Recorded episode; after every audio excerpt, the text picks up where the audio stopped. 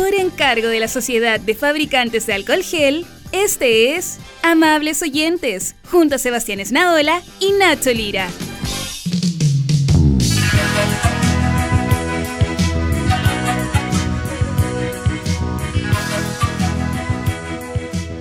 La, la,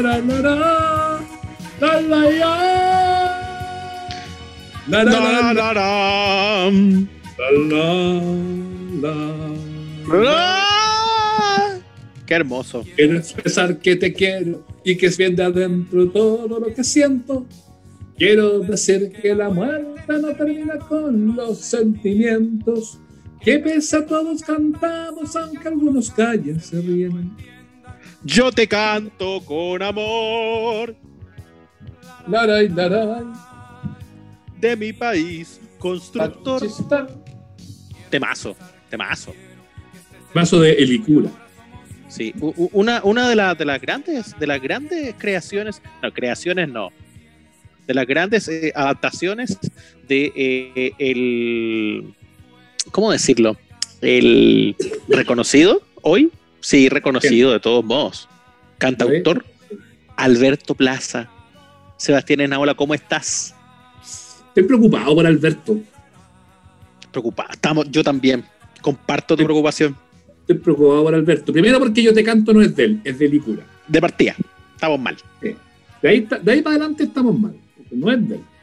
Eh, estoy preocupado porque, porque eh, veo que el- su camino por el despeñadero eh, es sin retorno, además. La falta de cariño que le tiene la gente es dramática. Veo que además se mete en todas las peleas y en todas pierde.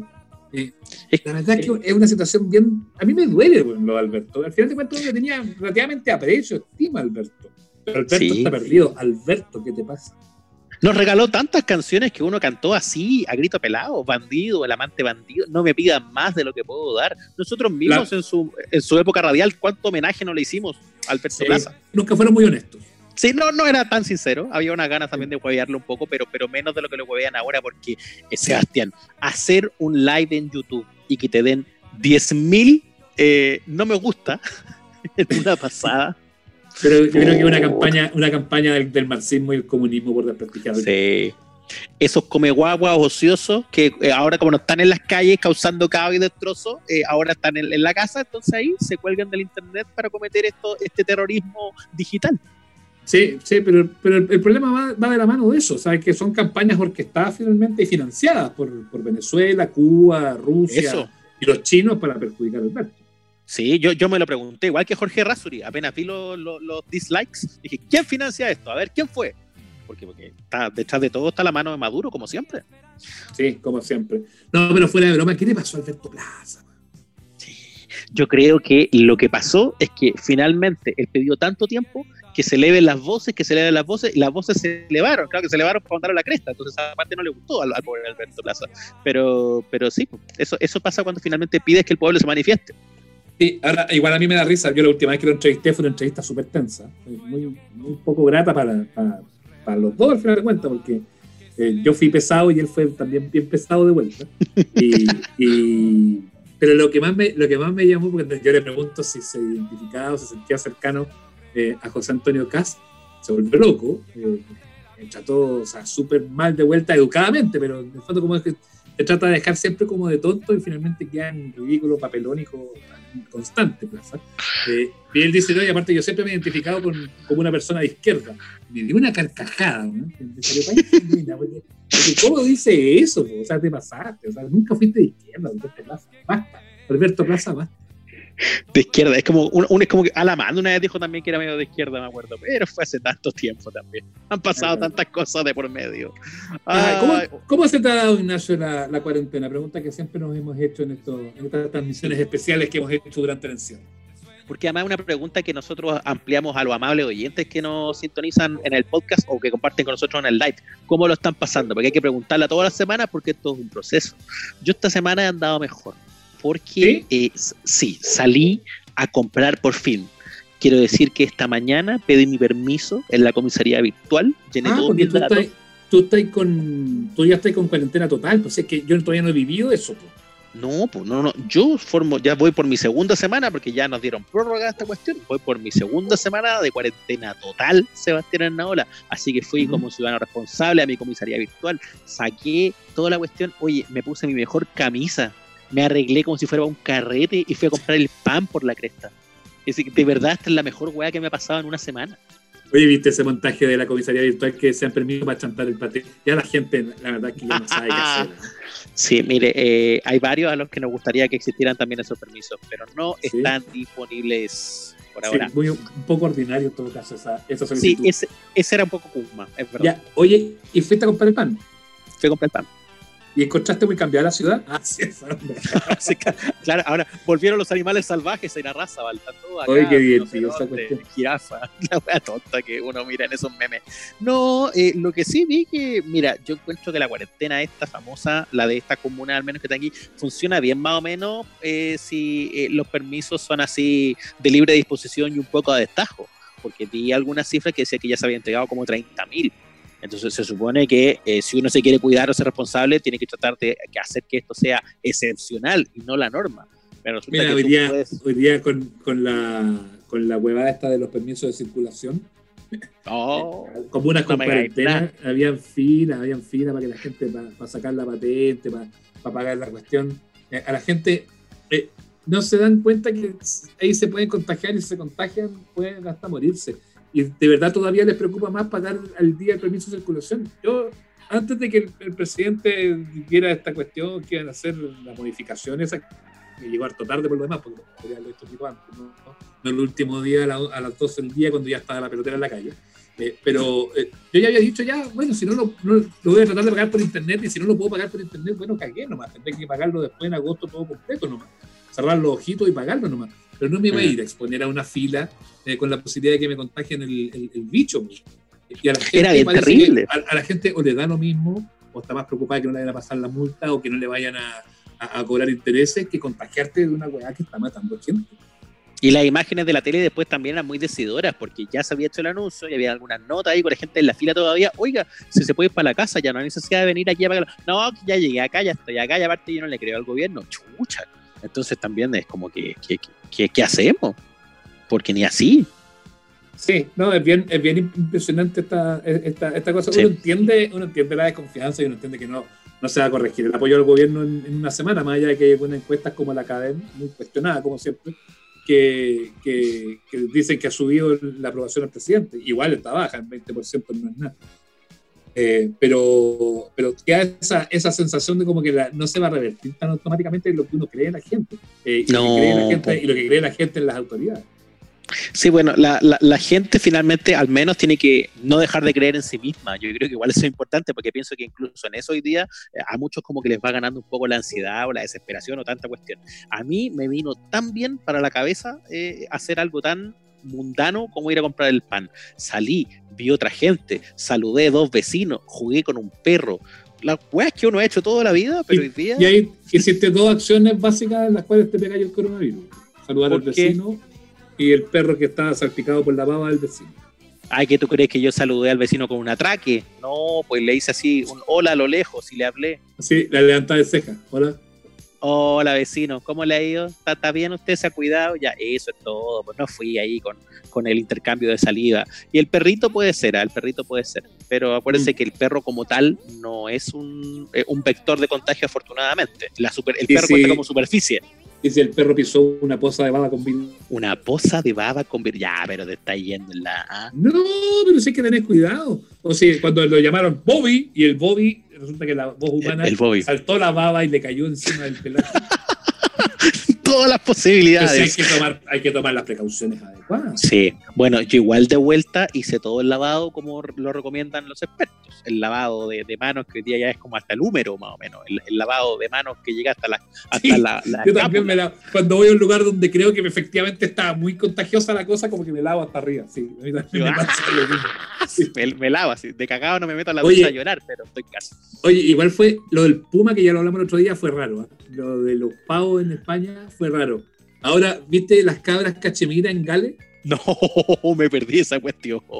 Sí, Cabras bueno, cachemira en Gales. Estoy aquí llega- el en el centro de Jan Dudno, así se llama la localidad, en un cabo cercano al mar de Irlanda, decidieron meterse en ese lugar y se fueron hasta el centro, se comieron todos los jardines, todos los arbustos, todas las flores. Ahora, yo no creo que sea así como que se fueron las, las cabras para allá, yo creo que alguien las soltó.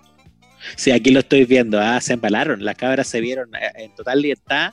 Aquí dice, eh, dándole un nuevo significado al concepto inmunidad de grupo, dice la nota. Ah, son ¿Quién tan eso? los colegas. la nota de Chilevisión, no sé quién fue. ah. Felicitaciones al Oye, colega. Oye, pero, pero además, además es muy divertido esto porque yo creo que básicamente es un viejo fresco que dice, ya vayan a comerse el pasto ahí para que ahorremos un poco. Y aquí lo plantean Claro. casi como, oh, las cabras están recuperando su terreno que se los había robado el hombre. No creo que sea tan así. No. Esto, esto es una acción de marketing. Es eso, un, un- ¿cómo se llama? Un, un flash mob. Esas cosas. Sí, exacto. Ay, ay, ay. Ah, pero bueno, bueno saber, usted está bien, ¿cierto? La familia bien, los niños bien. Sí, sí, con, cada vez con más síntomas. Falsos, obvio. Falsos, Por síntomas supuesto. falsos, porque no tengo nada, no tengo todo, no tengo fiebre, no tengo nada, pero cada vez con más síntomas. Claro, dolores que no existen, dolor. No, y te empieza a doler todo, po, porque te empieza a doler los pulmones. Imagínate, me duele el pulmón. Sí, hoy, Logro identificar que me duele el pulmón. Después me duele el pecho, entonces ya no es solamente el pulmón, sino que va de la mano del infarto. Eh, Sí, después me tomo, la, me tomo la, me siento que estoy con la frente caliente, me pongo el termómetro, dice 36, no dice nada más que eso, pero, pero me siento afiebrado. Eh, después me empiezan a doler las piernas, así como que tengo dolor muscular de las piernas. Entonces ya, ya, eh, ese- esa situación, ya, y, y obviamente que esto se traduce en una muerte que se va a dar dentro de los próximos 10 a 12 minutos. Entonces, eso, me, eso me- de repente me vuelve un poco loco. Oye, ¿y tenía en la casa para los dolores oblea china? No, pues cómo voy a tener una oblea china. ¿Cómo ¿Oblea china, una oblea china? Pero, si esa sirven para todo. no sirve- esa cuestión no sirve para nada, no está recomendada por ningún médico. La Yo caso- china, Yo le hago caso a los médicos, a los profesionales. Y ningún médico medianamente serio, salvo Tomás Cox, ha hablado de terapias chinas. Pero no puede estar, Tomás Cox decía gárgaras con sal. La oblea china. Falta que llegue el candado chino nomás, pues ya, ya completamos la serie. No, no, no, no, esa déjesela al diputado nomás. Eh, la olea china eh, existe y además es un medicamento de uso popular en el sur de Chile. Y no es invento, la, la olea china marca Ligupat. Ligupat. La encuentran Ah, en todos los almacenes. Pero basta, ¿cómo voy a decir? Me da una oblea china para el coronavirus. Por favor, Ignacio, Bueno. no, me, no, me, no me haga hacer el ridículo. Bueno, de allá soluciones salió el problema. De allá salió el problema, va a tener que salir la solución también. Yo voy por la olea china. ¿ah? Ellos Yo me acuerdo que- el problema. Yo me acuerdo que la, la oblea china te- tenía un aviso en la tele, un reclamo. Sí, Que se ve un chinito bailando. sí. Una weá un poco racista a estas alturas, ¿ah? pero, pero sí. ¿Me da una oblea china? No, no. La oblea prefiero, prefiero morirme de coronavirus y sus asociados que. Me voy a. No, no, no. Yo me voy a abastecer de obleas chinas. Va a ver nomás cómo vamos a sobrevivir a la pandemia. Ya. Vámonos más. po. Oye, lo que me da mucha vuelta, Sebastián Esnaola, entre todas las frases cliché, entre todas las frases hechas que uno ya está escuchando en medio de la crisis, es decir, una vez más, eh, no lo vimos venir. ¿Cuánta gente, autoridades de todo tipo, siguen con esto? eh, analistas, filósofos, columnistas de la plaza, no lo vimos venir, no lo vimos venir. Se habló de- para el estallido social y ahora para el coronavirus, no lo vimos venir. Yo creo que alguien, alguien tiene que haberlo visto venir un poquito más que sea. Alguien lo vio venir, pues, Ignacio. Alguien lo vio venir. Mira, mira, escucha esto que me pasó en la radio en el mes de diciembre. Estamos en condiciones de, de acuerdo a los astros, decir que lo peor ya ha pasado, ¿no? No, po. estamos viviendo un proceso largo, 2020. Hay mucha gente que me ha preguntado, ¿y viene mejor? Eh, La gente optimista como el presidente, que tiene mucha energía sagitariana, que tiende al entusiasmo, me dice, sí, ¿verdad? Y yo les digo, lo siento, este es un año muy realista, muy de asumir, Como de caer así de, de golpe a, Sí. la- al- al- a los pies en la tierra. sí, en la economía, en la política, en las grandes estructuras a nivel internacional también. Esto no va a estar pasando solo acá. Claro, no, son- no- no- no se trata tampoco de mirarse el ombligo solamente. No, para nada, porque esto va a tener cierto efecto contagio. Es como cuando hay estos virus que, eh, que se trasladan por el mundo, tiene que ver con eso, porque se caen las grandes estructuras. Siempre hemos hablado acá de que venía una caída del sistema. No. ¿Qué te parece? Eso, ¿Qué te lo, eso lo, graba- lo grabaste ahora, eso no es verdad. No, ¿cómo lo has grabado ahora? No, Imposible. se, no fecha. grupiento. Oye, pero, pero es que estoy. eh, hace- casi asustado, esa, esa es la verdad, Mm. una mezcla de impacto y susto. ¿Qui- ¿Quién es, quién es, quién es la persona que, que- que hizo este diagnóstico tan certero Mira, eh, di, hace, hace ya tres meses? mira, di, hola Jimena, ¿cómo estás? Hola Jimena, ¿cómo estás? Qué miedo. Bien, en este nuevo mundo estoy. Jimena Zúñiga con nosotros.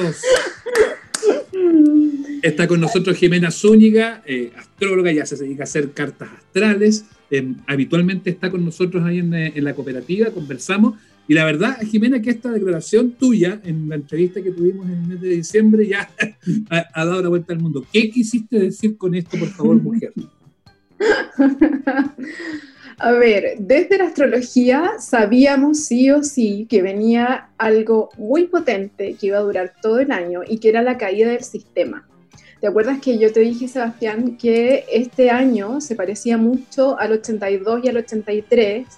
Y Sí. tú me dijiste, chuta, ya escucho eso y me asusto y me acuerdo de la recesión y todo eso. Y yo te dije, de eso se trata. Y lo que más veía yo era la recesión con un efecto de virus, pero no al revés del todo. Claro, Como que esto se iba a contagiar por el mundo, pero claro, de paso fue literal. Porque a veces la astrología es muy literal y otras veces es simbólica. claro, o sea, tú, Entonces, si tú lo, bien- lo viste, pero no, no creíste que se trataba efectivamente de un virus. Claro, yo lo que vi era la caída, el desplome de este sistema económico que iba a hacer aguas por todos lados y encima nosotros ya veníamos muy exigidos con lo de octubre. Entonces venía como aún más potente. Yo miraba marzo, muchos miraban marzo, no solo yo, otros astrólogos, y sabíamos que iba a ser potente. Lo que pasa es que la gran sorpresa es que este virus, de comillas, la recesión y del COVID-19 se expandiera de esa forma, tan intensa. Oye, eh, y entendiendo eh, esa mirada eh, puesta en diciembre sobre este año, ¿no? Porque Amara respondiendo otra pregunta, era, pucha, uno que es optimista, a lo mejor nos va a ir mejor, yo me acuerdo que preguntaban eso, ¿no? Entonces, eh, ahora que ya estamos marzo tirando para abril, eh, eh, ya, ya se ve el final de esto, ¿no? ¿Hasta qué, hasta, hasta qué mes Jimena. más o menos estáis viendo, Jimena? Queremos, queremos una tregua, Jimena. Por favor, ¿Qué signo eres tú, Nacho? Porque Sebastián es Libra, yo soy Sagitario. optimista. ¿viste? Siempre que Sagitario quiere fiestas, ¡uh! es Sí. como ya, ¿y cuándo lo vamos a pasar bien? Ya, claro, cuando nos juntamos de nuevo, eso me pasa a mí, y Claro, pasa, y a varios también. Yo dije que en las predicciones, viste que yo escribo también para el Mercurio, y en las predicciones de Moll puse que eh, la, la pista más tocada iba a ser Desapego On, y que la fiesta se llamaba la fiesta de la incertidumbre. Y lo siento, que esto va a durar un buen rato, yo te diría que hasta el primer semestre de 2021. Upa. Pero esta energía tan potente de ahora, de estar replegados, de el virus que sigue expandiéndose, esta cadena de miedo también, ojo, porque ustedes desde la radio contribuyen y desde los podcasts a otro tipo de información, pero la televisión tiende mucho a aturdir y a dar por hecho ciertas cosas. En la radio se da más análisis, más conversación, una energía más de servicio también. Esta parte más cruda, yo te diría que por lo menos hasta septiembre, octubre. ¿Tú lo decías así como que vamos a estar encerrados hasta esa fecha? ¿o, No, o no necesariamente, sino que viene como este periodo de rebarajar el naipe? Exacto, sí, y también que aquí se ha dado una potencia entre Capricornio, que es una energía muy realista, muy que rige el trabajo, y yo una de las cosas que venía anunciando que iba a cambiar nuestra forma de trabajar y que ya está cambiando, porque ya se comprobó que hay un montón de gente que podría trabajar desde su casa o ir un par de días a la oficina y lo demás hacerlo de otra forma. Eh, Capricornio rige el trabajo, la bolsa, la banca, las grandes estructuras económicas, es como desde donde se construye nuestra sociedad y eso está en una transformación grande. Junto con Tauro, que también está en un cambio que se nos pide mucha creatividad. Por eso que de esta crisis solo van a sobrevivir los creativos, los que se modernicen, los innovadores, los que empiezan a usar todas estas plataformas como estamos usando ahora nosotros, que sepan sobrevivir a esto. Entonces, hasta septiembre más o menos se ve esta cosa de eh, vamos saliendo de a poco, de que todo está muy lento, estar en esas edades crudas del desempleo también, que viene muy fuerte. Y yo diría que la reclusión es como más hasta junio, fines de junio, julio. Bueno, que nos queda todo el periodo invernal. Y ahora, ¿qué viene después? po? Porque también tiene que haber un, un después. O sea, no, no solamente nos vamos a quedar en esta incertidumbre, en este signo de interrogación gigante que ponemos y que hemos puesto las últimas veces que hemos podido conversar, Jimena. eh, ¿cómo, ¿Cómo se ve la cosa cuando chuteamos la pelota hacia adelante? Lo que pasa es que 2021 cambia la energía, ya no es tan concreta, ya no es tan signos de tierra. Los signos de tierra ven lo literal. Es como esto se echó a perder, hay que comprar otro. O la vida es terrible, se me echó a perder esta cuestión. Lo que viene ahora son signos más de aire, va a entrar en mucha potencia Géminis, va a entrar también Sagitario, que es de fuego, y va a entrar eh, la energía de Acuario. Y Acuario, Géminis son energías más hacia afuera, más sociables, donde lo que viene es hacer otro sistema, mucho más desde lo que ya estamos viendo, que es la comunidad, lo aéreo, que ya no necesitemos tanta cosa, viste que ahora se está revelando que hay una serie de burocracias absurdas, como sacar el permiso de esto y esto y lo otro, ya es como dame la serie nomás, que hay tanta clave única, es como agilizar, simplificar y volver la vida mucho más creativa. Entonces, lo que viene es una revalorización de la tierra, yo te diría que van a aparecer nuevos recursos eh, naturales, que también el sistema va a cambiar para muchos, que la gente que no sepa adecuarse a este tiempo que sea más rígida le va a costar sin duda más y que eh, va a haber que escuchar más también la voz, por eso es que ahora este virus afecta mucho a los viejos, va a haber que escuchar la voz de los viejos, pero ya no desde el miedo y la culpa, sino desde la sabiduría que ellos tienen para entregarnos. Oye, Jimena, eh, y esto ya es como desde, desde la duda, ¿cachai? Como duda a nivel usuario, perdón la pregunta. Porque, porque los que estamos menos No, Nacho, involucrados en astrología. Nacho, no, si queréis, si queréis, si queréis pide que te haga la carta astral, eso tiene un, valor, es parte No, de no, la. No, no, no, no vamos a utilizar esta plataforma para los personales. Claro. Que tengo un amigo saliendo con una niña, entonces no, no, no va por ahí. Dale, ¿Qué dice la cosa, ¿qué dice la cosa para Tauro hoy día? Claro, mi amigo es, Como es la y, eso. y- y mi amiga es cáncer, entonces no sé. No, no. Lo que quería preguntar, eh, a lo mejor para que uno no cacha súper desde afuera, ¿cómo se hace una predicción como la que, como la que tú haces, por ejemplo, cuando conversas en, en algún medio de, de comunicación? ¿Cómo, cómo eh, se visualiza eh, un, un- un cambio de paradigma? ¿Cómo se visualiza una energía? ¿Qué, qué, cosas se fija una persona como tú para decir, mira, vamos para allá? Porque, mira, la astrología trabaja con cálculos matemáticos. Esto es un gráfico redondo, es como un mandala, donde están todos los planetas, los signos, y estos signos van haciendo ángulos, aspectos. Y los que más importan para quienes nos dedicamos a una astrología más colectiva, más mundial, importan algunos planetas que son lentos y que cada tanto se encuentran. Por ejemplo, cuando yo te explicaba, Sebastián, en la radio que esto se parecía al 82 y al 83, es Sí. porque Saturno y Plutón se juntaron en ese tiempo en Libra. Libra a nivel colectivo rige, entre otras cosas, las relaciones, todos los vínculos, tanto diplomáticos como los vínculos nuestros personales. Cuando esos dos planetas se juntaron, se rompieron muchas relaciones internacionales, pero también aparece, por ejemplo, el SIDA, que fue otro virus que regía las relaciones de pareja. Vino a cambiar toda la concepción nuestra de cuánto me cuido, cuánto cuido al otro, pero era en un Increíble. nivel- Pero que, Sí. que- pero que heavy esa lectura, porque claro, uno siempre habla de las pandemias, Mira. piensa, no sé, po, en la gripe española, piensa en lo que ocurrió a principios del siglo, pero te olvidáis de estas que fueron mucho más recientes. También pensáis en el cólera que fue en los 90, eh, o, o lo que ocurrió incluso eh, hace pocos años con el SARS, pero dejáis fuera el, el, el- el VIH, el SIDA, que obviamente que generó todo un movimiento ahí. Y que sigue Claro, siendo fue- pandemia. Sí, y que fue un cambio cultural, porque obligó a todo a eh, cambiar la manera en que me vinculaba, a ya tener mayor responsabilidad, entraron todos unos temas moralistas, también religiosos, y desde ahí ellos, estos dos planetas no se encontraban. Entonces, todos estos años después vienen y se encuentran en Capricornio. Entonces, todos los astrólogos vamos esperando el movimiento de esos planetas más lentos. Por ejemplo, cuando te hablo de Urano, que ahora el año pasado entró a Tauro, es porque ese planeta se mueve cada siete años. Cuando Urano eh, y mueve, Urano rige todas las eh, rebeliones, toda la modernidad. De hecho, Urano es descubierto cuando ocurre la Revolución Francesa. ¿Ya? Porque Urano es un planeta que lo que más quiere es que todos seamos libres y todos nos expresemos. Cuando este planeta 2011 entra a Aries, Aries es una energía de bastante rabia. Empiezan en el mundo las rebeliones de la primavera árabe, de los indignados en España, en Chile 2011 los estudiantes reclamando educación gratuita y de calidad, que era algo que podríamos haber reclamado en los 90, pero no se hizo hasta 2011 porque Urano empuja esa fuerza y teníamos que ver mucho con rabia. Y ahora que está en Tauro, Tauro rige de nuevo lo material, el dinero, es súper probable que cambie el sistema económico, que las Mm. criptomonedas también, y que ahí hay unos intereses también de gente más turbia, eh, también surjan y surjan otras maneras de hacer trueque, porque toda esta escasez también nos va a llevar a desarrollar otros talentos. Sí, pues tiene, tiene que ser así, tiene que ir de la mano de, de- de- de volver en el fondo a nosotros hacer nuestros propios elementos, nuestros propios productos, a transformarnos un poco en, en artesanos un poco de- de cómo vamos a forjar las cosas de aquí para adelante, ¿no? Sin duda, y de hecho, eh, viste cómo se empieza a producir una energía colectiva, Tauro rige la artesanía.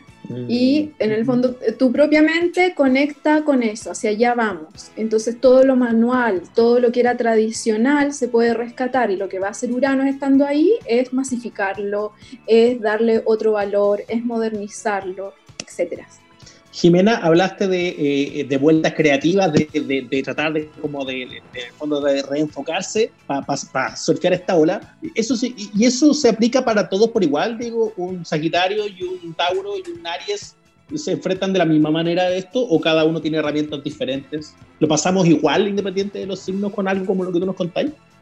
Claro, hay una energía colectiva que nos influye a todos, pero hay quienes la sufren más y quienes se adaptan mejor. ¿Ya? Dentro ¿Quién de sufre más? los signos Ah, fijos. Los signos fijos porque les gusta la certeza, entonces esto de la incertidumbre los pone pésimos. ¿Ya? ¿Y por qué? Se aferran a cosas y tienden a ser también, que es una de las cosas que nosotros estamos dejando, muy apegados materialmente. Signos fijos, Tauro, Leo, Escorpión y Acuario. Son muy de costumbres, muy de esto me es cómodo y yo quiero que dure mucho tiempo, esta es mi forma de hacerlo, yo la vengo haciendo hace 10 años, entonces déjame aquí. Y por lo tanto, todo lo que implique un soltar, como lo que estamos viviendo ahora, un soltar obligado, donde se cortó la vida que llevábamos, es mucho más desafiante para esos signos. Perfecto. Por ejemplo, es más fácil para los signos mutables. Géminis, Sagitario, Virgo, Piscis se adaptan mejor a los cambios. Jimena Zúñiga, ¿cómo se contacta la gente contigo? ¿Cómo te siguen? ¿Estás en las redes sociales? ¿Tienes también tu página? Yo soy visitador asiduo, sabemos porque ya nos conocemos hace, hace un buen tiempo, pero aprovecha de contarle a la gente cómo, cómo se comunica contigo. Nos comunicamos por mi Instagram, que es arroba astroálmica, arroba astroálmica, y por mi página, que estoy por publicar una nota sobre este tiempo. Solo alcancé a publicar un audio porque estoy igual que ustedes con teletrabajo. Yo creo que estamos todos un poco saturados de la pantalla y a full. Y mi página se llama condestinoa.com, condestinoa.com, que es un blog donde yo uno estos viajes del alma, estos momentos que estamos viviendo con la energía del destino, con las estrellas, en el fondo. Buenísimo. Jimena Zúñiga nos ha acompañado esta jornada acá en Los Amables Oyentes, en estos especiales que estamos haciendo a propósito eh, del coronavirus y de cómo nos va a cambiar la vida de aquí para adelante a propósito de esta, esta lectura tan acertada que tuvo hace algunos meses Jimena de lo que venía, eh, no solamente aquí en Chile, sino que en el planeta. Jimena, gracias por eh, darnos estos minutos. ¿no? Sí, una última cosa, me faltaron los cardinales, Dale. que estás tú, Sebastián, que son Aries, Libra, Cáncer y Capricornio. ¿Cómo se adaptan a esto? Son los grandes motivadores, son los que abren camino. Entonces muchos de ellos deben estar así como gato enjaulado en la casa ahora porque necesitan moverse y probablemente vayan a ser quienes Claro. tomen la iniciativa en estos cambios. Y tienen que tener mucha certeza de su fuerza porque Claro. pueden guiar al resto. Oye, Ahí estamos inventando, po, ¿viste? De eso se trata, sí, hay que trata. crear, hay que inventar, hay que creérsela. Este es un llamado a la autenticidad en nosotros, tenemos que hacer lo que nos gusta. Ya basta de pesos, basta de culpa, basta de autoexigencia. Hay que fluir con lo que nos gusta. Y si a ustedes les gusta el podcast, la radio, adelante porque eso es. Vamos. ¡Power! No, me encantó, me sacó la foto al tiro, cachó Sí. la Sagitario que quiero puro carretear. Estamos exactamente así. Jimena, un beso, gracias, te pasaste. para nosotros. No, no sé, la Jimena, la Jimena es cosa seria. Es cosa seria la Jimena. Gracias por estos minutos, Jimena. Un abrazo. Chao, chao. Chao. Ya se va así. A mí lo que me pasa con estas cuestiones es que eh, yo me veo enfrentado a mi propia incredulidad, porque yo soy un weón que no se cree esas cosas, que ve las predicciones del horóscopo, del tarot, de los chinos, de los egipcios, y no compra nada, pero empiezo a, escuchar cosas como las que pasaban recién y me, lo cuestiono todo. Entonces, no, no, no, no, sé qué pensar finalmente de, de toda esta. ¿Tú, tú eres eh, creyente o, no sé, o supersticioso? Yo me he ido poniendo cada vez más creyente de los astros. ¿Y tú, Pedro Ruminot, crees en los astros, en la lectura de de, de, las estrellas, de lo que puede estar pasando en el planeta en este minuto, ¿cómo te va? Eh, hola, ¿cómo están? ¿Sabes que No, no creo mucho en esas cosas. No, en la lectura de los astros para nada, de hecho. ¿No? ¿Nada? Si no eres, de, no eres de, de, comprarte el diario y leer el horóscopo, ¿no? No, no, pero sabes que ayer estábamos hablando con la Mali con, y con Freire, estábamos en una uh -huh. videollamada, los cuatro, y me contaba que había una tarotista que había anunciado todo esto. No me acuerdo con, si era Latife, una de, una de ellas había anunciado todo lo que iba a pasar. Entonces ahí yo dije, ah, chuta, a lo mejor yo soy el que estoy viendo la gente equivocada. Bueno, nosotros estuvimos recién con Jimena Zúñiga, que efectivamente lo dijo en diciembre, que venía esto y que venían los virus y todas estas cosas. Nos dejó medio tembleque. ¿Y, y, y, qué, y, y para adelante qué ella? ella? Ah, un cambio total. un cambio total. Aquí sí que ese, el, el, estallido social de noviembre se quedó corto con este estallido del sí. No, cambio total. Sí. Claro, una cosa sí pero no se veía bueno. Te pregunté muy específico, pregunté por mi fondo de la AFP, pregunté cómo, cómo me iba a ir con un montón, no se ve, no se ve bien. Ah, te aviso y, y, pero, pero lo importante, vamos a seguir. ¿Va, va, a haber mundo de esto, porque ya la AFP ya sí, no importa, ¿Sí? ya démoslo por perdido. Pero igual no están ah, ok, sí, yo creo que vamos a seguir vivos. Sí. Pero más pobres. Bueno. Hay momentos, hay momentos, hay que saber Ignacio, Ignacio Lira tan preocupado de lo material. Siempre. Está muy preocupado, yo, sí, yo lo veo bien preocupado. Yo soy así, materialista, soy un cochino materialista, estoy, estoy mal con esta cuestión. Oye, no, oye, no. ya, pero entremos en materia. Pedro Ruminot, ¿cómo, cómo te pilla la, la cuarentena con la, la, paternidad nuevamente? O sea, toda una, una mezcla además, no solamente de de acciones y de trabajo que se tiene que dar en la casa, sino que también de, desde lo emocional. Súper complicado en ese sentido porque, claro, ten, eh, ten, tenemos una guagua que no cumple ni un mes todavía. Imagínate. Nació en marzo. Y, y nosotros, ¿cachai? Que calculamos, eh, de hecho con Alison fue como, no tienen que hacer antes de la marcha del 9 porque iban a empezar todas las marchas y capaz que no vamos ni salir de, de la clínica. Y... Eh, y iba a estar medio complicada, qué sé yo, y fue todo lo, lo contrario, o sea, o sea, fue parecido, pero en otro sentido, sino que había, estaba pasando todo esto, y es súper complicado para nosotros como papás porque hemos tenido que llevar los controles. Entonces, ah, qué lata. Con el, Uy. ¿cachai? Con el miedo todo el rato, y hemos entrado y, bueno, las, las clínicas son, son, como que están en el futuro, están todos con unas máscaras, máscaras gigantes, unos trajes de la NASA, es una cuestión muy rara. Y, Llega a dar susto. Sí, pues bien raro eh, haber tomado la decisión de ser papá en esta época. Pero ¿quién lo iba a pensar? ¿Quién lo iba a imaginar que iba a pasar algo así? Esta sí que no la vimos venir, ¿eh? Esta sí que no la vimos venir para nada, pues entonces imagínate traer a alguien a este mundo que no está para nada bueno, entonces igual uno se siente como un poco raro. Igual tengo, yo tengo dos hijos más grandes, igual, pero sí. igual siguen siendo niños, entonces igual estoy preocupado por ese, por ese lado. ¿Cachai? De, de, de, que les pase algo a ellos, ¿cachai? Y bueno, y a mí también eh, me he jodido porque yo tengo hartos problemas, o sea, he tenido hartos problemas de salud, entonces al parecer soy grupo de riesgo, entonces me tengo que andar medio asustado. Y soy el único que tiene que salir a comprar porque no pueden los niños, eh, Allison está en posparto y, y, tuvo un parto súper jodido, eh, entonces tengo que salir. Entonces estoy, estoy eh, estamos bien, bien, bien asustados. Hoy sí, la cagó más, en todo caso. Más, como una, sí. sí. una, una, mezcla de población de riesgo ahí entre, entre eh, posparto, más recién nacido, más, más, más tu situación. Eh, eh, finalmente, eh, ya, ok, eso es como para las cosas prácticas, para los movimientos. Pero ya cuando están instalados en la casa y cuando ya lográis estar en la casa y está entre todos ustedes, ¿está funcionando esa, esa, esa dinámica? Porque hemos hablado de cuarentena y de convivencia con hartos amigos y amigas y las experiencias son súper distintas. No, o sea, es que acá funciona súper bien funciona súper bien porque eh, yo no soy muy bueno para salir. ¿cachai? Entonces, para mí no es tan raro. No es tan raro. Está en, en, una, en, una, cuarentena infinita. Estoy en una cuarentena infinita desde siempre. Nunca he sido muy bueno para salir ni para carretear, como salir a lugares o ir a eventos y cosas así. No, prefiero estar en la casa. Eh, generalmente salgo para hacer mis shows nomás. Entonces, Eh, estoy bien acostumbrado a estar en la casa y tengo toda una dinámica y un sistema de estar acá y de pasarlo bien acá. Eh. Y cuando mm, yo eh, separé la, la relación anterior que tenía, decidí como ya no salgo a nada, me dedico a los niños cuando están conmigo eh, y eh, paro con mi, no- mi vida nocturna, que tampoco era tanta, y me dedico a estar en la casa y a, y a ser papá. Eh, y generalmente cuando, no sé, pues hay algo, eh, hay un carrete, hay que salir, digo ya, pero voy con los niños, o no, no puedo porque estoy con los niños. Entonces tengo toda una dinámica, un sistema en el cual siempre estoy acá en la casa. Así que no me, no me viene tan mal, no me ha complicado tanto. Lo que sí ha sido jodido es el tema del colegio.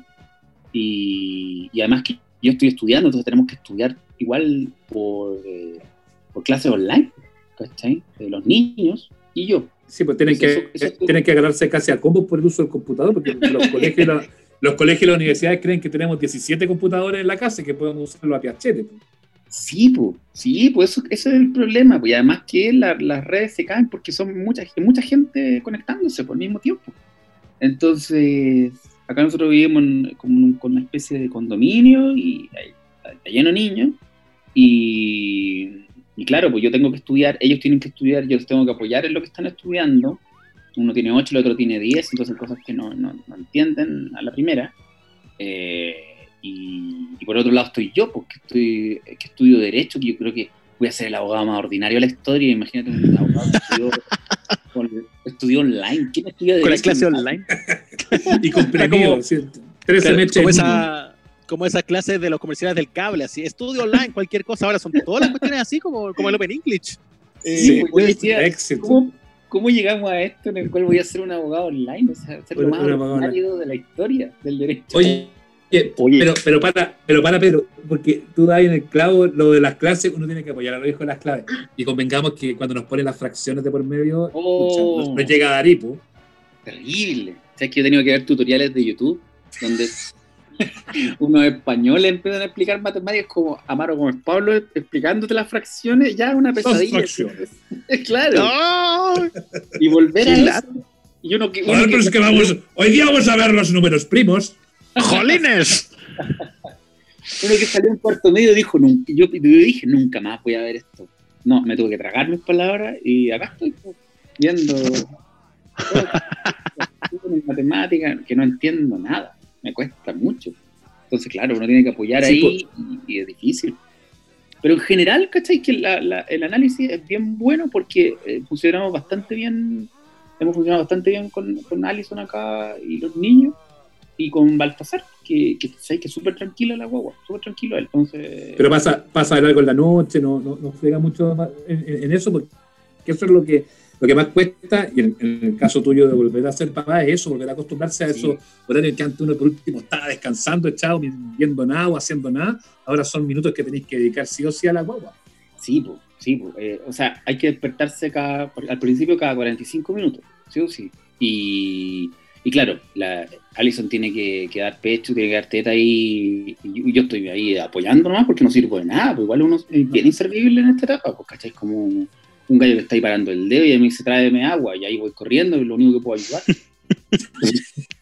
Igual nada que ver que ella esté ahí con y yo raja durmiendo.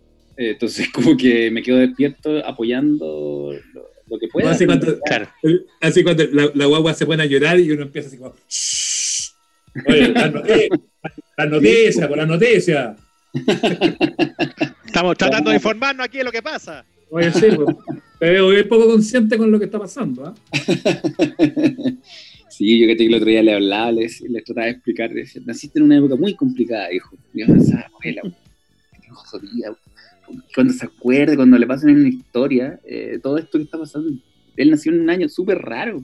¿Cachai? Que yo pienso que, por ejemplo, los niños también se van a acordar siempre este año. po. Yo creo que va a ser un La año. cagó. Yo creo que va a ser un año perdido que van a repetir nomás. a Que- tener que- esa- ah, Eso, bueno, ¿tú crees que va para ese lado? Así como que va a ser el año perdido, no solamente para los cabros del colegio, sino que como para todos. Como que los negocios van a andar como las pelotas, como que los medios van a andar como Claro. las pelotas. La caso pega. de- las pegas, la comedia va a andar como las pelotas. O sea, da, la sensación de que va todo para allá, ¿no? Sí, pues imagínate. Igual yo me, yo me reía con un amigo ayer porque yo le decía, bueno, imagínate que cuando uno, uno va a Viña y le, le va bien, que después hace eventos y te pagan el doble o el triple de lo que te pagaban. Ya, ahora no tengo ni el doble ni el triple, ni siquiera lo el que me pagaban. ¿no? Esa, Claro. esa llamada de la minera que siempre salvaba ya no está. Claro, claro. Y, y bueno, hay que, hay que resistir nomás, no queda otra. Igual en el estallido también, todos los comediantes como ese rubro, eh, sufrimos harto, entre comillas, porque si bien apoyamos totalmente, eh, teníamos plena conciencia de que era un, un, era súper complicado para nosotros, ¿cachai? Porque la gente no, Sí, po. estaba viendo los shows. Y las empresas bajaron todos los shows que tenían de fin de año, que es cuando uno le va mejor. Entonces- Ahora va a ser eh, va a ser como al revés, pues Pedro. Entonces, va- ojalá que repitan harto la rutina en el año para que uno se acuerde. Oye, que era buena Pedro Rubino para que lo inviten. Lo que que me dijeron de TVN que está difícil que la repitan por todas las cosas que dije de política. Yo dije, ah, bueno. Es verdad.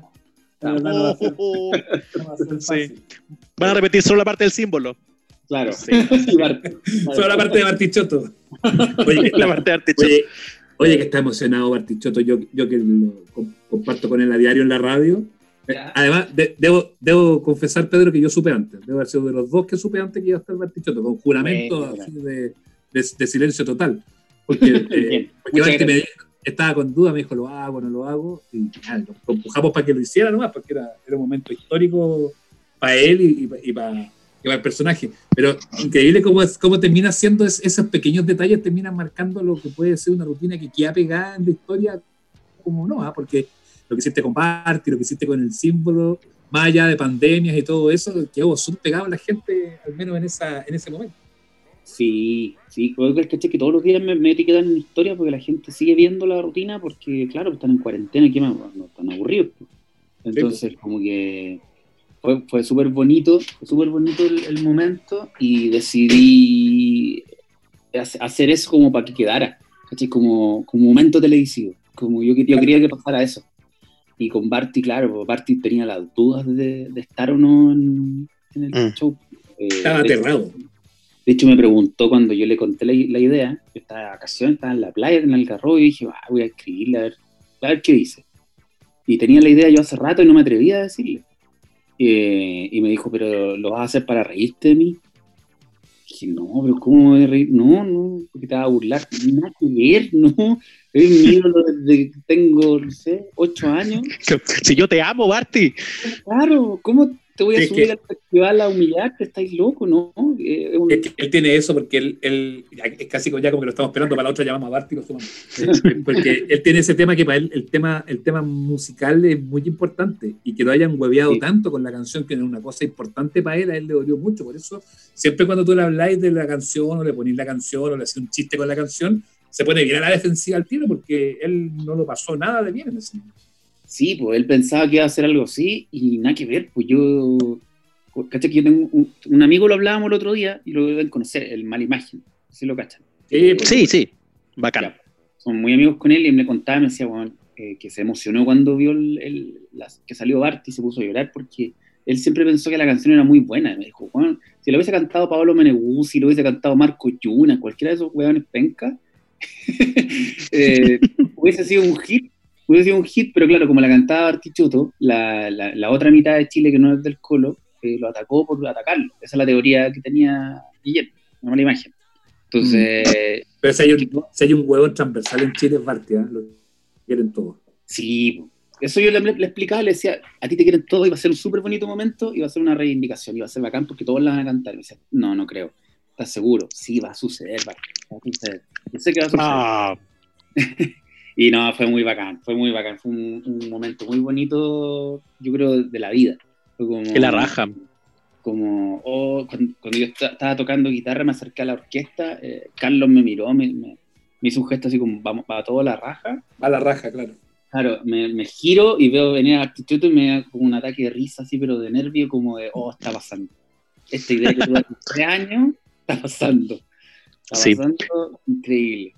Pero no, Incluso eso, esa misma cosa fue como otro instante noventero dentro de todo ese relato, porque yo me acuerdo que tu rutina tenía mucho que ver con esa nostalgia, y habláis de los 90, no sé qué. Entonces, el invitado sorpresa era un recurso muy de la tele noventera, como venga conmigo, Sí. cuando se encontraban los familiares, ¿te acordáis? Sí, po. y caché que y- incluso de la tele noventera, pero ¿sabes que me- también me inspiró una película que hay, que, que bien, bien nada, como una comedia bien liviana, pero la protagoniza eh, el de Breaking Bad, ¿cómo se llama? Eh, Brian, Brian Cranston. Brian Cranston. Eh, es el papá de una niña que se enamora de un tipo que como, es como millonario eh, y tiene como unas aplicaciones. Una comedia muy liviana. Y el tipo, el papá, el papá no quiere, no quiere nada al, al yerno, nada. Ya. Y el, el papá, este gallo, es fanático de Kiss. Y al final de la película, el weón millonario le lleva a Kiss. Y en la película aparece Kiss. Que la raja. Y cuando yo estoy viendo la película, aparece Kiss y digo, weón, Kiss es Kiss. Y dije, oh, eso es lo que tengo que lograr, el efecto Kiss. Y le mandé el link a Bart de la película. Le dije, esto es lo que quiero lograr cuando aparece Kiss. Eso tú vas a hacer. Kiss en esta rutina. Tú vas a ser Gene Simmons, la raja. Exacto. Oye, Pedro, decías recién que había estado comunicado con los amigos con, con estas aplicaciones, que había estado hablando con Sergio Freire, con, con la Mali, que, que es su pareja. Eh, Sí. ¿cómo, ¿Cómo se te ha dado eso? Porque es tan divertido esta cuestión. Yo el otro día hice esta, lo contaba en el live que hicimos el domingo pasado. Hice hasta un asado así con unos parientes del sur, como transmitidos por, por, la aplicación. Es, es loquísimo esto que se ha dado. Sí, él es súper es súper loco, pero sabes que es bien, es bien increíble la cuestión porque, porque obviamente te permite no, no estar tan solo y poder eh, compartir con gente, pero también de una manera muy extraña, pues, ¿cachai? Como a través de una pantalla. Pero, pero en estas situaciones creo yo es cuando se pone a prueba lo, lo humano de la tecnología, ¿cachai? Como, como todas esta- estas cosas medias, eh, como que uno las ve incluso distante, que son artículos que te sirven para el trabajo, ahora se, han vuelto súper humanos, ¿cachai? Como algo, un, un integrante más de la familia. Está uno y hay un, un conductor que es el computador o el celular que te está ayudando a comunicarte con tu mamá, ¿cachai? Yo mi mamá no la veo hace mucho rato. Eh, a, a mis amigos, ¿cachai? Estamos acá, nosotros hicimos cuarentena previa por la guagua y, y es súper es súper raro tener, tener esta comunicación, pero a veces uno lo agradece, porque imagínate, estuviéramos en, en los años, ni siquiera tan lejos, en los años 90, no tendríamos esta posibilidad, ¿cachai? No tendríamos que estar con el multicarrier. Como los ochitos. Con los ochitos. Con Belsaut, que. Belsaut, del 171 de Belsaut. ¿sí? Entonces, Pero el Carrier Colo Colo, a propósito. El Carrier Colo Colo, exacto. Eh, Uy, es bien increíble, pero, pero uno agradece que esté sucediendo eh, en esta época y con esta tecnología, porque si no, igual te volvís loco. ¿cachai? Porque primero no sabemos cuándo se va a terminar. Eh, segundo, uno tiene la, la posibilidad de, de- de poder eh, echar afuera eh, y desahogarse mientras va conversando, pero además estáis mirando a la gente. Estáis mirándola, no es como los teléfonos antes. Estáis mirando, estáis viendo sus reacciones, te muestran los niños, te muestran a su hijo. eh, te dicen, ah, acá estoy, y están como medio oscurados, en pijama, y están como en el desastre cotidiano. Eh, no, ha sido bien, bien, bien interesante y, y una vía de escape súper grande, pues, ¿cachai? Como que yo veo también, por ejemplo, en Instagram que la gente está haciendo muchos live, muchos, muchos live. Y es porque sienten la necesidad de, primero, obviamente, de comunicar, pero también de sentirse acompañados, pues, ¿cachai? Como, Sí, po. Es súper rara esta cuestión. Yo, como, como decían, nadie efectivamente la vio venir, nadie sabe muy bien cómo reaccionar ante ella y estamos todos improvisando. Y esto no- nos ha permitido, además de improvisar, seguir comunicándonos, porque si no, no- nos vamos a volver locos. ¿Tú vayas a hacer más de eso, no, Pedro? Te lo pregunto por varias razones, porque sé que hiciste un, un live de comedia con, con la Alison Sí. eh, eh, en Instagram, pero también porque tú tenías harta Ah, Estás experiencia preguntando como... por la, co- por la competencia, estás preguntando. Por la como, competencia. ¿Qué No, no, pero- hacer para no hacerlo? Claro, ¿qué día? Claro, para que nosotros veamos otra cosa. No, porque además los, porque los- Romino, sábados a las claro, 8. porque Romino ha hecho mucho podcast también, po, por años, con Ah, Vendetta, con El Tierra 2, con Oh. Abello, eh, todas no, esas posibilidades de conversar. no, no les gusta hablar de Tierra 2 a los muchachos. No, No, no, no, ¿qué hace? No acepto preguntas. A Felipe lo, lo, lo complica más, a mí no. El- Que el Felipe verdad- tiene miedo a las funas, ¿cachai? Porque, Claro. claro, en Tierra 2 se dijeron muchísimas cosas. eh, y cosas súper. eh, que nos puede incluso llevar a la cárcel. Entonces, Matías del Río, de hecho, está estudiando alguna acción. Matías del Claro. Río, imagínate, cada vez que Matías del Río sale en una noticia, el primer comentario y el que tiene más me gusta y más, más votado, lo que tiene más me gusta, es Matías del Río. No, Hola, soy Matías del Río, no sé dónde está el clítoris. Que se dijo en Tierra 2. Sí, po. Me acuerdo. Busquen- ¡Hola! Busquen, noticia- cualquier noticia de Matías del Río en, en Emol, en la tercera, en cualquiera de esos portales donde se puede comentar o en Facebook. y el primer comentario que hay es: Hola, soy Matías del Río, no sé dónde está el clítoris. A mí me da entre risa, pudor, vergüenza, es muy raro. ¿No Eh, te has encontrado nunca con Matías del Río? no, nunca, nu- yo creo que él no- todavía no cacha. Como que igual ellos viven en, una dimensión muy rara también, algunos rostros de la tele como que están súper alejados de todo, entonces yo creo que, Te diría, grande Pedro, muy bien en Viña, te diría. claro, y yo decía, ah, hola, hola. Bueno, de hecho, Matías del Río iba a ir esa noche, y yo le tenía un chiste, eh, y esa noche, esa noche bajaron a todos los rostros de TVN del 13, Fue el día que iba a quedar la grande. claro, pues yo lo iba a molestar, iba a hacer un guiño a Tierra 2 ahí. Y dije, ya, llegó la hora de güey, ahora Matías del Río, ya no, tenemos que hacerlo cara a cara. y, como cuando, y cuando llegué a la quinta me dijeron, no llegó, no va a venir ni uno. dije, oh, tenía una lista buena de todos los que iban a ir y no, los, los bajaron. Pero, pero no, no me complica Tierra 2 para nada. He hecho podcast hace hartos años, de hecho el primero lo hicimos hace como 10 años. Sí, No, po. Fueron muy peleados. Vendetta. Sí. Que era con Sergio Freire y Daniel Aravena. Y no, pero era súper entretenido hacerlo. Ahora yo no sé si haría un podcast en estos tiempos, pero en esos años nada. Porque hay muchos. No, como que siento que no me, no, no me saldría bien. ¿Cachai? Como que siento que, que no, no tengo tanto que comunicar. Eso me pasa, ¿cachai? Que, que estoy ahí, como que pienso, ¿qué, qué podría decir? Como qué podría ser? De hecho, hace poco hablamos con Felipe como para ver si volvíamos con Tierra 2 ahora, en la cuarentena. Y que era muy probable, había una posibilidad importante. Incluso había un auspiciador y todo.